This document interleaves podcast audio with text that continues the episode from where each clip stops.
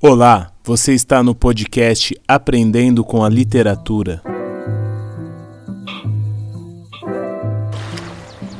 Minha simples e eterna solidão.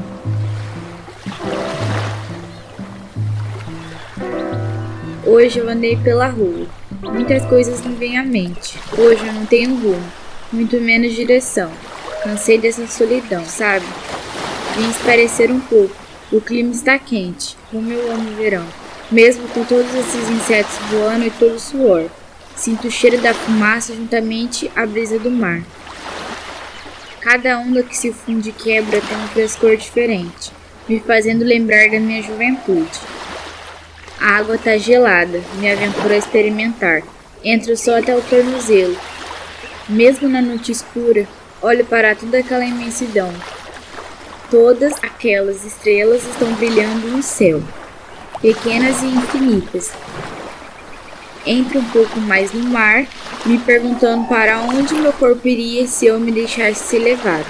Minha pele se arrepia ao imaginar bilhões de coisas que se passaram em minha mente.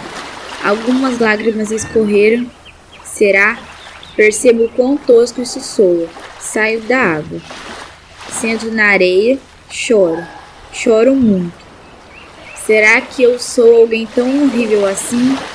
Tão desinteressante? É deprimente. Mas por que será que todos vão embora e ninguém quer ficar comigo? A solidão me dá calafrios.